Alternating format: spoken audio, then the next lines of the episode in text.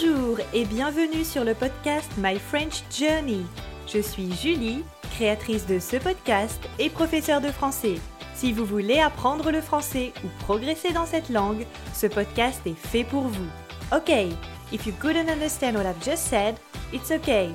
Send me an email to bonjour at myfrenchjourney.com. You will receive the transcript of the episode. You can do it! Mais tout le monde peut bien sûr recevoir la transcription à l'adresse bonjour myfrenchjourney.com. C'est gratuit.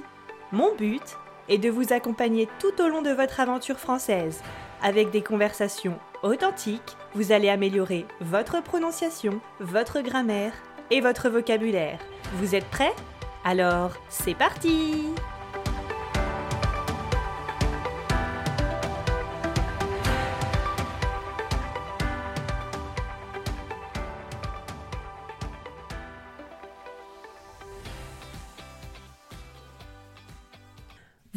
l'épisode 2 du podcast My French Journey. Bienvenue Bonjour à toutes et à tous. Est-ce que vous êtes en forme aujourd'hui? Et moi? C'est gentil de demander. Je vais bien. Je me suis bien reposée ce week-end. J'enregistre ce podcast aujourd'hui lundi. Et qui dit lundi dit nouvelle semaine. Il fait assez frais ce matin, 8 degrés seulement. Mais normalement, les températures vont remonter cette semaine.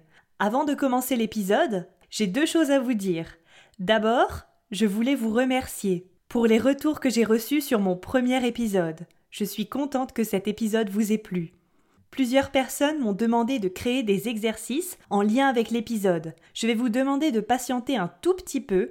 C'est un de mes projets, mais je dois attendre que mon site internet soit terminé. Et pour l'instant, il est en construction. Donc, patience. Ensuite, je voulais vous donner quelques nouvelles par rapport à l'épidémie de coronavirus en France. Le déconfinement, donc la période de sortie du confinement due au coronavirus, ce déconfinement a commencé la semaine dernière, mais je n'ai pas changé beaucoup de choses à ma routine. Chaque région a été classée par une couleur, du vert au rouge. Et les régions rouges sont les régions où le virus circule beaucoup et où il est très présent. Malheureusement, j'habite dans une région rouge, donc je continue de travailler à la maison. Je donne mes cours de français en ligne et je sors peut-être euh, trois fois par jour pour aller marcher en forêt. Quel bonheur de pouvoir sortir sans remplir une attestation papier. On a le droit de se déplacer, mais seulement jusqu'à 100 km de son domicile, c'est-à-dire le lieu où l'on habite. C'est son domicile. Pas plus de 100 km. C'est déjà pas mal. Les magasins rouvrent doucement et on peut revoir sa famille. Mais on ne doit pas être plus de 10 personnes. Je suis sortie deux fois la semaine dernière, une fois pour aller à la poste, parce que j'avais au moins dix lettres à envoyer, et j'avais aussi un rendez-vous médical important. Je suis donc sortie avec mon masque, et je dois dire que j'ai encore besoin de temps pour m'habituer à le porter. J'ai vraiment du mal à respirer, j'ai des difficultés à respirer avec ce masque, et c'est vraiment pas facile de parler avec ce machin. Alors machin, c'est un mot que l'on utilise pour parler d'une chose, d'un truc, c'est un mot plutôt familier. Est-ce que vous, vous portez un masque quand vous sortez de chez vous? Je pense que 95% des gens que j'ai vus portaient un masque. Je trouve ça bien, mais alors par contre, j'ai trouvé que les gens avaient du mal à respecter les distances sociales. Vous savez, c'est cette distance qui vous sépare d'une autre personne. Normalement, il faut au moins laisser un mètre. Et j'ai trouvé que c'était difficile de toujours respecter cette distance. Voilà pour quelques nouvelles sur la situation du déconfinement en France. Mais aujourd'hui, j'enregistre cet épisode parce que je voulais vous parler du roulement de tambour. Ok, mon roulement de tambour n'était pas top, c'est pas grave. Je voulais vous parler du télétravail. Alors, qu'est-ce que c'est le télétravail? Tout simplement, c'est un mot assez intelligent pour dire que vous travaillez à la maison. De nombreuses personnes ont dû travailler à la maison pendant le confinement. Mais même si le déconfinement a commencé, je sais que certains d'entre vous continuent de travailler à la maison. Je suis curieuse de connaître votre réaction quand votre chef ou votre patron vous a dit Maintenant, vous êtes en télétravail. Comment avez-vous réagi? Est-ce que vous vous êtes dit Youpi C'est le plus beau jour de ma vie Bon, j'exagère un peu, mais bon, je suis sûre qu'au moins une personne a pensé ça. Ou au contraire, est-ce que vous étiez totalement perdu Stressé face à cette idée? Pour ma part, ça fait maintenant trois ans que je fais du télétravail. Avant de devenir professeur de français, J'ai travaillé pendant un an et demi pour une société et j'étais en télétravail. Alors au début, comme la plupart d'entre vous, je me suis dit Ouah, c'est super, une grande liberté, pas de transport, pas besoin de supporter les collègues que vous n'appréciez pas du tout, mais surtout une grande liberté. Oui, je sais, je l'ai déjà dit, mais c'est quand même le point principal. Sauf qu'après trois mois de télétravail, je vous dresse le tableau. Je prenais ma douche vers midi ou 13 heures, je passais mes journées en tenue de sport, les cheveux en bataille, donc pas coiffés, je mangeais à n'importe quelle heure, oh, et je ne vous ai pas dit, je grignotais tout le temps. Eh, je pense que j'ai dû prendre au moins 3 kilos au passage. Au départ, j'étais vraiment contente de quitter toutes les contraintes d'un travail classique. Pas besoin de prendre le bus, pas besoin de manger au travail, mais je me suis rapidement sentie très seule. Je n'avais presque aucune anecdote de travail à raconter à mon copain. Ce n'était pas la joie. Ensuite, quand j'ai commencé à donner des cours de français, je travaillais à mi-temps en télétravail et à mi-temps dans des entreprises. Et ces expériences m'ont permis de mettre en place des astuces pour bien vivre ce télétravail et vraiment en profiter. Je vais donc aujourd'hui vous donner ces quelques conseils que j'applique tous les jours, enfin, que j'essaye. Après tout, personne n'est parfait. Alors, premier conseil, il faut se créer une routine quotidienne. Certains pensent que les routines, c'est ennuyeux, mais l'être humain a besoin de routine. C'est sécurisant.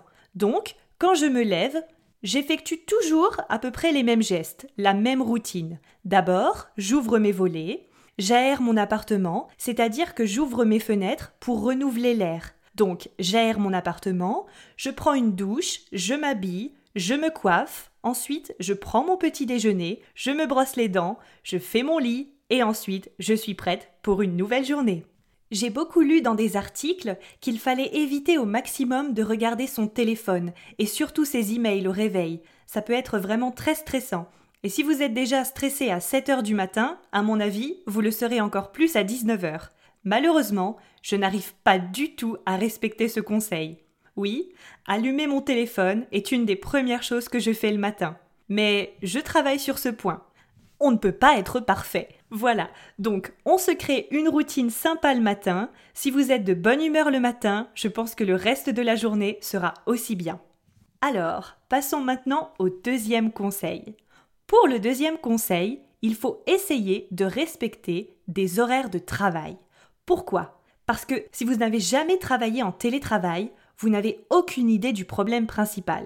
Mais en fait, il s'agit de la frontière entre votre vie professionnelle et votre vie privée, votre vie familiale.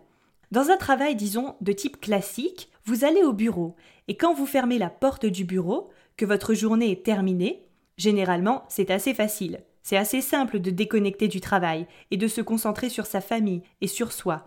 Mais avec le télétravail, votre bureau, c'est chez vous.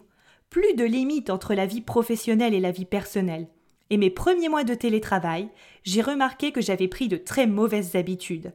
Par exemple, une des premières choses que je faisais le matin, quand je me levais, c'est que j'ouvrais mon ordinateur et je regardais si j'avais reçu des mails importants.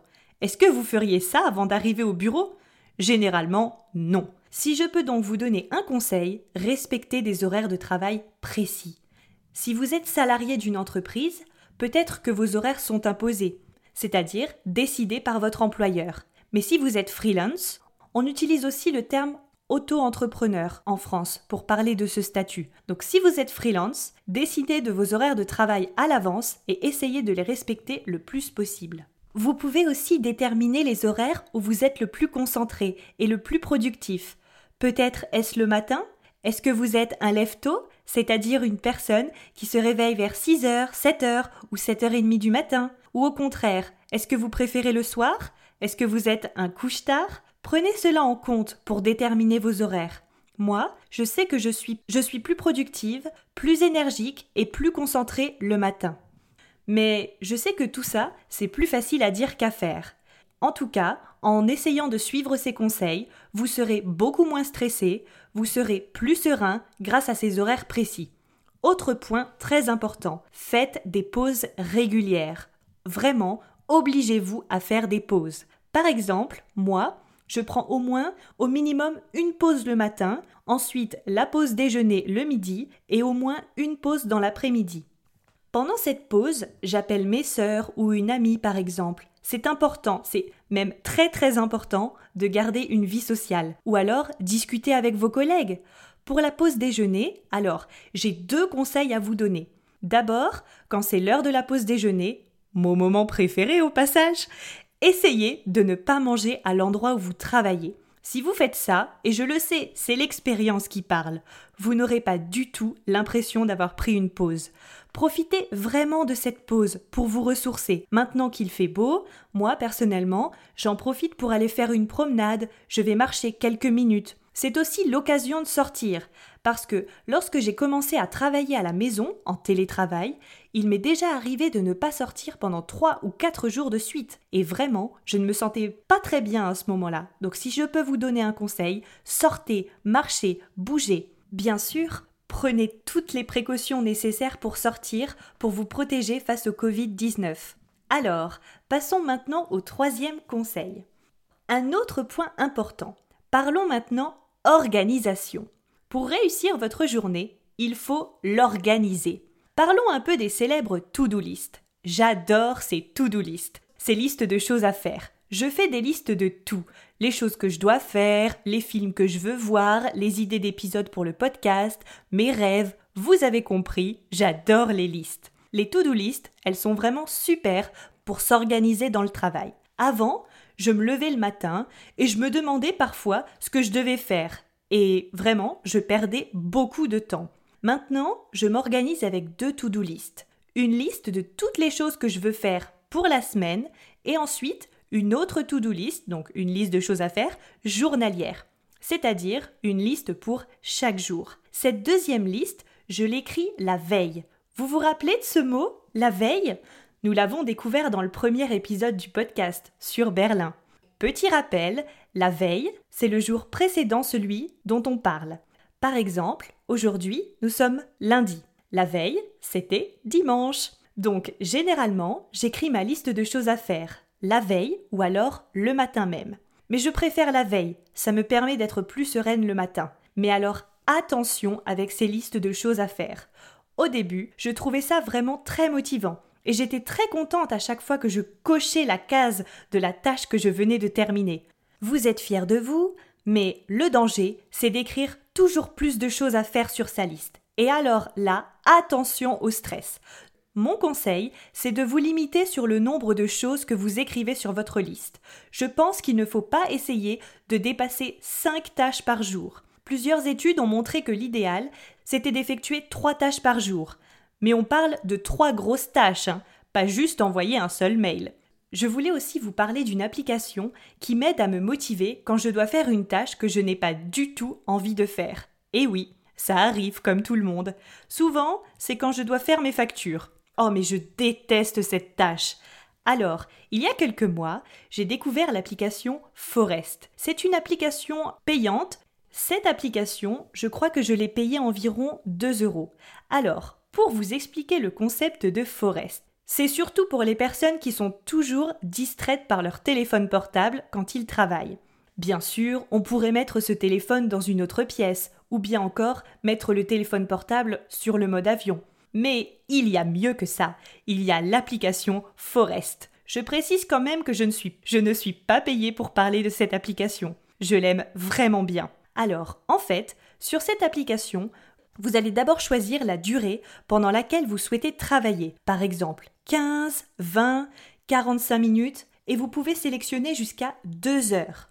Ensuite, pendant que vous travaillez, et si vous ne touchez pas à votre téléphone pour aller sur Instagram ou répondre à un mail, un arbre virtuel va grandir. Mais si vous touchez à votre téléphone, pour envoyer un SMS ou faire autre chose, vous allez tuer votre arbre. Et bien sûr, vous ne voulez pas tuer votre arbre. En tout cas, moi, je ne veux pas le tuer. C'est peut-être bête dit comme ça, c'est vraiment une bonne façon de se concentrer. J'utilise souvent cette application pour travailler pendant 25 ou 30 minutes. Et à la fin, si vous plantez beaucoup d'arbres virtuels, de vrais arbres sont plantés dans de vraies forêts. Donc c'est utile pour vous et en plus, vous aidez l'environnement. Si vous avez déjà essayé cette application, vous pouvez me donner votre avis en m'envoyant un mail à l'adresse bonjour@myfrenchjourney.com ou alors vous pouvez encore me contacter sur Instagram. Mon compte Instagram est myfrenchjourney du bas. Ok, et un petit rappel pour les nouveaux auditeurs, sachez que vous pouvez avoir accès à la transcription de cet épisode en m'envoyant un mail à l'adresse bonjour@myfrenchjourney.com. Et c'est gratuit. Passons maintenant au quatrième conseil. Définir un espace de travail. Chez vous, il faut définir un espace de travail. Dans votre maison ou dans votre appartement, essayez de trouver un espace réservé uniquement à votre travail. C'est vrai que dans l'idéal, le mieux, c'est d'avoir un bureau, une pièce réservée à votre activité professionnelle. Pourquoi? Je vais vous raconter une petite anecdote. Quand je travaillais sur la table de ma cuisine, par exemple, je pouvais être distraite par n'importe quoi. Je regardais le lave-vaisselle et je me disais Ah oui, je dois mettre le lave-vaisselle, ou encore Je dois faire une machine à laver, le bac à linge sale est plein. Tout était prétexte à ne pas se mettre au travail. Mais si vous travaillez dans une pièce réservée au travail, vous fermez la porte et c'est bon, vous êtes prêt à travailler. Ce qui est important aussi, c'est de définir un seul ou pas plus de deux espaces réservés au travail. Par exemple, évitez de travailler sur le canapé ou sur votre lit, que vous utilisez normalement pour vous détendre, pour vous relaxer. Parce que si vous travaillez là où normalement ou habituellement vous vous reposez, votre cerveau ne saura plus s'il doit travailler ou se détendre à cet endroit. En plus, essayez de travailler dans un espace rangé et propre. Ça vous aidera à vous concentrer deux indispensables pour moi, une bonne connexion Internet et une chaise très confortable. Il faut aussi que vous sachiez, que vous vous posiez la question est-ce que vous préférez travailler dans le plus grand des silences Ou est-ce que vous avez besoin de bruit autour de vous? Je ne sais pas si les espaces de coworking ont réouvert depuis le déconfinement, mais ça peut être une bonne solution pour les personnes qui ont besoin de bruit et aussi de changer d'environnement de travail. Personnellement, je n'ai jamais essayé de travailler dans un espace de coworking, mais je suis déjà sortie pour travailler dans un café par exemple. Je pense qu'être entouré par des personnes qui travaillent peut être une façon, un bon moyen de vous motiver. Une fois, j'ai même demandé à ma petite sœur de me prêter son appartement pendant une après-midi. Elle m'a donc prêté son appartement pendant qu'elle était au travail et j'ai pu travailler dans un autre environnement. Je trouve que c'est très important de changer d'environnement pour la concentration et la créativité aussi. Et veillez à planifier des activités extérieures pour être sûr de sortir de chez vous. Aller boire un café avec un ami, aller à la salle de sport. Bien sûr, ces activités ne sont pas possibles maintenant, vu l'épidémie du coronavirus, mais simplement allez prendre l'air, faites une promenade. Enfin, on arrive au dernier point que je voulais aborder aujourd'hui. C'est à propos de votre famille, de vos proches. Alors, je vais vous raconter un petit peu encore mon histoire. Quand j'ai commencé à travailler en télétravail, beaucoup de mes proches ont pensé que puisque j'étais à la maison, cela voulait dire que j'étais plus disponible. Et donc que j'étais plus présente, et donc je recevais plus d'appels téléphoniques, mes proches voulaient passer me voir chez moi, dans mon appartement. Et au début, c'est étrange, mais ça a été très difficile de leur faire comprendre que même si j'étais à la maison, je travaillais en fait. Fixer des horaires précis m'a vraiment aidé à faire comprendre à ma famille que pendant ces horaires, je travaillais. Le télétravail peut être une bonne expérience, surtout si vous avez des enfants par exemple. Mais il permet aussi de réaliser un de vos projets importants, comme par exemple pouvoir travailler pour votre entreprise tout en vivant dans un pays étranger. Mais il faut vraiment fixer des règles pour réussir cette expérience de travail depuis la maison. Alors, pour résumer les quelques conseils donnés dans cet épisode, numéro 1. Créez-vous une routine quotidienne. Numéro 2. Fixez-vous des horaires de travail précis et respectez-les. Je suis sûre que répondre à cet email pourra attendre demain. Numéro 3. Faites-vous une liste de tâches, une to-do list. Mais attention à la to-do list à rallonge. Numéro 4. Définissez-vous un espace de travail dans votre maison ou dans votre appartement réservé uniquement à votre activité professionnelle. Je sais que ce n'est pas toujours possible, faites au mieux. Et enfin, expliquez à votre famille que même si vous êtes à la maison, vous travaillez et vous avez des responsabilités à respecter. Voilà pour mes quelques conseils suite à mon expérience. J'espère que ces conseils vous seront utiles. Peut-être que vous avez mis en place d'autres astuces pour réussir à travailler de chez vous. N'hésitez pas à partager ces conseils. Vous pouvez me rejoindre sur Instagram. Je vous épelle le nom de mon compte Instagram, My French Journey du bas. M Y F R E N C H J O U R N E Y et tiré du bas. J'espère que vous avez apprécié cet épisode. La semaine prochaine, on se retrouvera pour ma première interview. Vous rencontrerez Sarah, une personne que j'apprécie beaucoup. Mais il vous faudra attendre la semaine prochaine pour découvrir cet épisode. Comme toujours, si vous avez des questions, des suggestions, des remarques ou que vous voulez juste me faire un petit coucou, n'hésitez pas à m'envoyer un mail à bonjour@myfrenchjourney.com. Alors, ça s'écrit bonjour b o n j o u r donc c'est le at myfrenchjourney m y f r e n c h j o u r n e y.com. Je me ferai un plaisir de vous répondre. Encore mille merci de m'avoir écouté. Prenez soin de vous. Je vous dis à la semaine prochaine. À très vite. Salut